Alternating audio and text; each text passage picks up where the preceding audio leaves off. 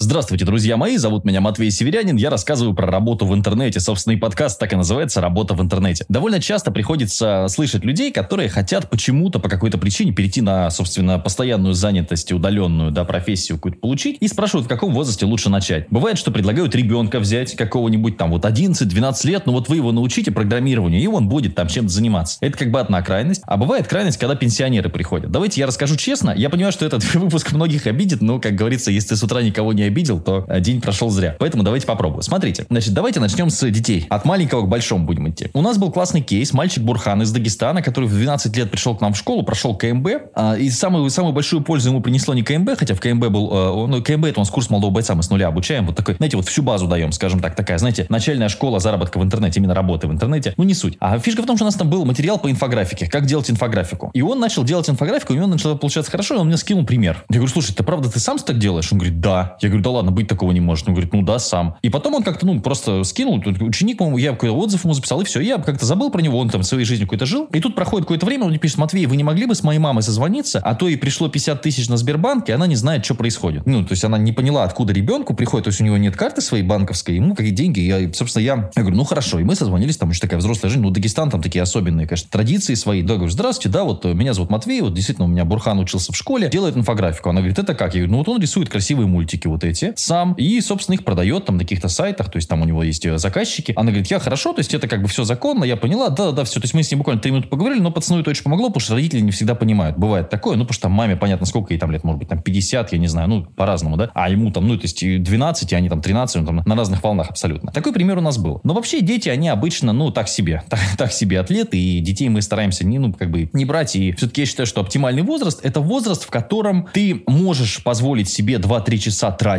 как хобби, и при этом у тебя есть некий источник дохода. То есть, например, тебе там 17-18 лет, ты ищешь себя, и ты начал там получать какую-то онлайн-профессию. То есть, ты сидишь у мамы с папой на шее до сих пор, ну и, соответственно, вот ты что-то делаешь параллельно. Хотя, с другой стороны, я начал в 14 лет зарабатывать в интернете. Я тогда занимался созданием сайтов и SEO. Но это другая немножко история из другой оперы, как бы тут плюс-минус можно по-разному к этому относиться, да. В целом, вот где-то вот такой 17-18, неплохой возраст. Неплохой возраст студенчества. То есть, ты в студент в ВУЗе, вот мне кажется, вообще это ну, такой оптимальный возраст для старта чего-то нового. Если тебя в ВУЗе не сильно напрягают, у тебя есть свободное время, ты параллельно где-то что-то делаешь. То есть, нужно понимать, что все-таки здесь нужна некая дисциплина и некое постоянство. То есть, там, скажем, ну, два часа в день нужно заниматься сначала обучением, получением некой профессии, а потом а, набором отзывов в портфолио. Чем раньше ты начнешь, тем лучше. Вот, например, у меня есть хороший там товарищ э, Юра, который начал в, там, сколько, 29-30 лет практически. А есть там Дима, который начал в 19. Небо и земля, конечно. То есть 19, у него очень большой временной запас, он еще много чего может сделать, еще есть какие-то у него, то есть, ну, прям, да, то возможностей довольно много. А в 30 все-таки это уже поздновато. А неплохая стартовая позиция мамы в декрете.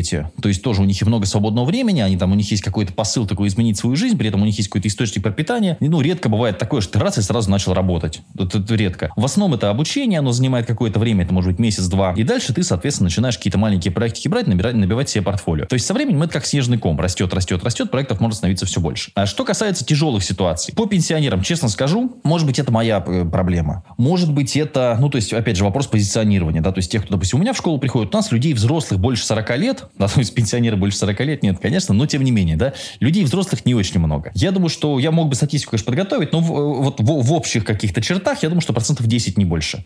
У нас средний возраст ученика это 25-24 сейчас. 24-25, вот такой возраст, вот, люди в основном берут. В основном мальчики, кстати. Мальчики как-то более активны. Девочки, кстати, поинтереснее как э, сотрудники, но только если девочка, как бы вот у девочек, мне кажется, очень важна эмпатия. Вот у меня такое ощущение. То есть, если ей нравится проект, она прям такая будет мотивирована. Если ей не нравится, то они, то есть, девочки не могут делать то, что им не нравится, я так заметил. Мальчики к этому более приспособлены. Ну, это такая субъективная абсолютно моя оценка. А все, что, то, что старше 40. У людей это может быть как хобби. И то есть, старше 40 люди делятся как бы на два типа. Люди, у которых есть деньги, и люди, у которых денег нет. Люди, у которых есть деньги, они могут себе позволить такое дорогостоящее хобби, как снимать ребенка на YouTube YouTube выкладывать его, например, да, искать каких-то исполнителей. То есть люди, у которых есть деньги, они обычно уже ничему не учатся практически. Они э, покупают сотруднику, или покупают ребенку, или делегируют. То есть сами они не смотрят. А люди, которым 40 и у них нет денег, они обычно, то есть для них обучение это дорого. Они привыкли время тратить не на то, чтобы чему-то научиться, и не на то, чтобы получать какую-то работу, и они сразу хотят большую зарплату. То есть фишка в том, что там условно, если у человека нет денег, он там работает там, там за 30-40 тысяч рублей, и он же хочет перейти на работу в интернет, чтобы зарабатывать больше в разы. А такого сразу не получится хочется, ему нужно время, портфолио, отзывы и так далее, и так далее, и так далее. Это все как бы, ну, определенные, скажем так, ресурсы и затраты. Этих ресурсов у него нет. Поэтому студенты как стартовая позиция лучше. То есть студента может быть 23, 24, 25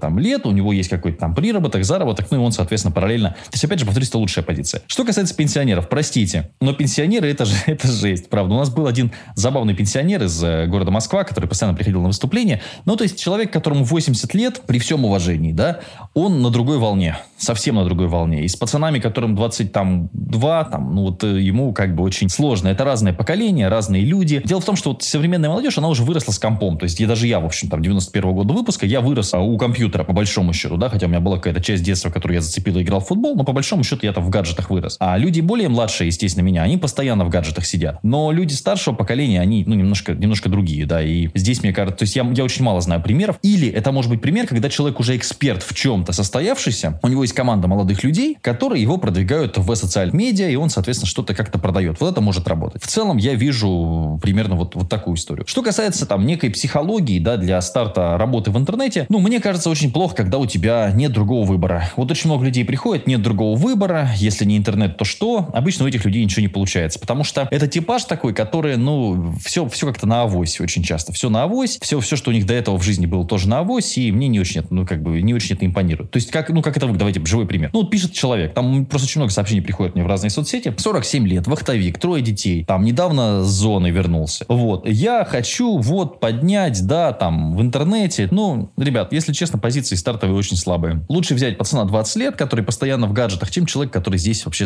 абсолютно нет. Тяжело с людьми, которые верят в, в магию, верят в то, что можно легко зарабатывать 200-300 тысяч рублей. Опять же, повторюсь, просто я говорил в одном из выпусков э, тоже подкаста про зарплату. Средняя зарплата в России 44 тысячи, ну, плюс-минус, да, можно по-разному, где-то больше, где-то меньше, 44 тысячи рублей. То есть это та зарплата, которую вы в интернете, в принципе, сможете зарабатывать. Если мы говорим про большие деньги, про большие суммы, то тут уже есть определенные аспекты, которые не каждому, скажем так, э, даны и подвластны. Если мы говорим про большие деньги, они чаще всего связаны с тем, что вы известный в узких кругах или известный в широких кругах блогер-эксперт. То есть, если вы очень известный копирайтер, вас могут знать только те, кому интересна эта ниша, но они у вас могут покупать. Вот это нужно понимать. Если вы э, где-то сидите там сами у себя, никого нигде не этот, ну, соответственно, здесь шансов будет меньше. То есть, нужно прокачивать свое лицо, медийность, нужно быть к этому готовым. Можно делать концепцию, как у меня. То есть, я просто показываю, как есть. Вот я встал не бритый с утра, снимаю ролики в Инстаграм. Кто-то бы сказал, ой, да нафиг, а я просто вот, ну, живу так и, собственно, так и снимаю. То есть, я работаю дома, поэтому я не надеваю там каких-то галстуков, фраков и так далее. То есть, ну, вот такая история. То есть, работа в интернете, она, ну, обязывает, да, к э, несколько другому стилю жизни, несколько другому стилю поведения, который, безусловно, безусловно,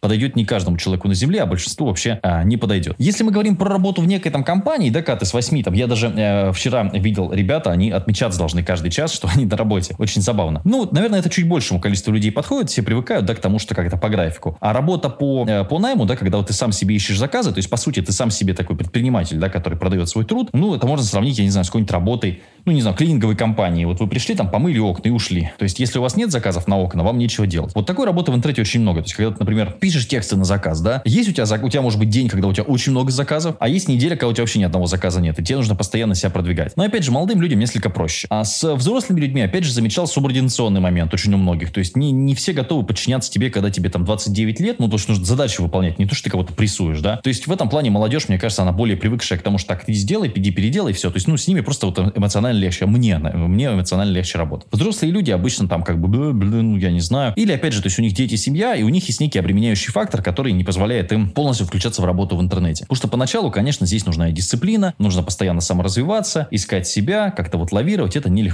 Это нелегко. Это занимает время, и это нелегко. Как-то так, как-то так. Надеюсь, что ответил на ваш вопрос про возраст старта. Лучший возраст для старта, не то, что лучший день для старта сегодня, нет. Лучший возраст для старта – это тот возраст, тот, тот промежуток времени в вашей жизни, когда у вас есть много свободного времени, когда вы хоть немножко разбираетесь в интернете, и когда у вас есть время, чтобы получить профессию, и потом по этой профессии работать. Или новую профессию, или, соответственно, какую-то вот а, продвигать ту профессию, которая у вас уже есть, и которая в интернете вдруг стала востребована. А это очень много профессий, кстати. Но об этом поговорим в одном из следующих выпусков. Пока-пока.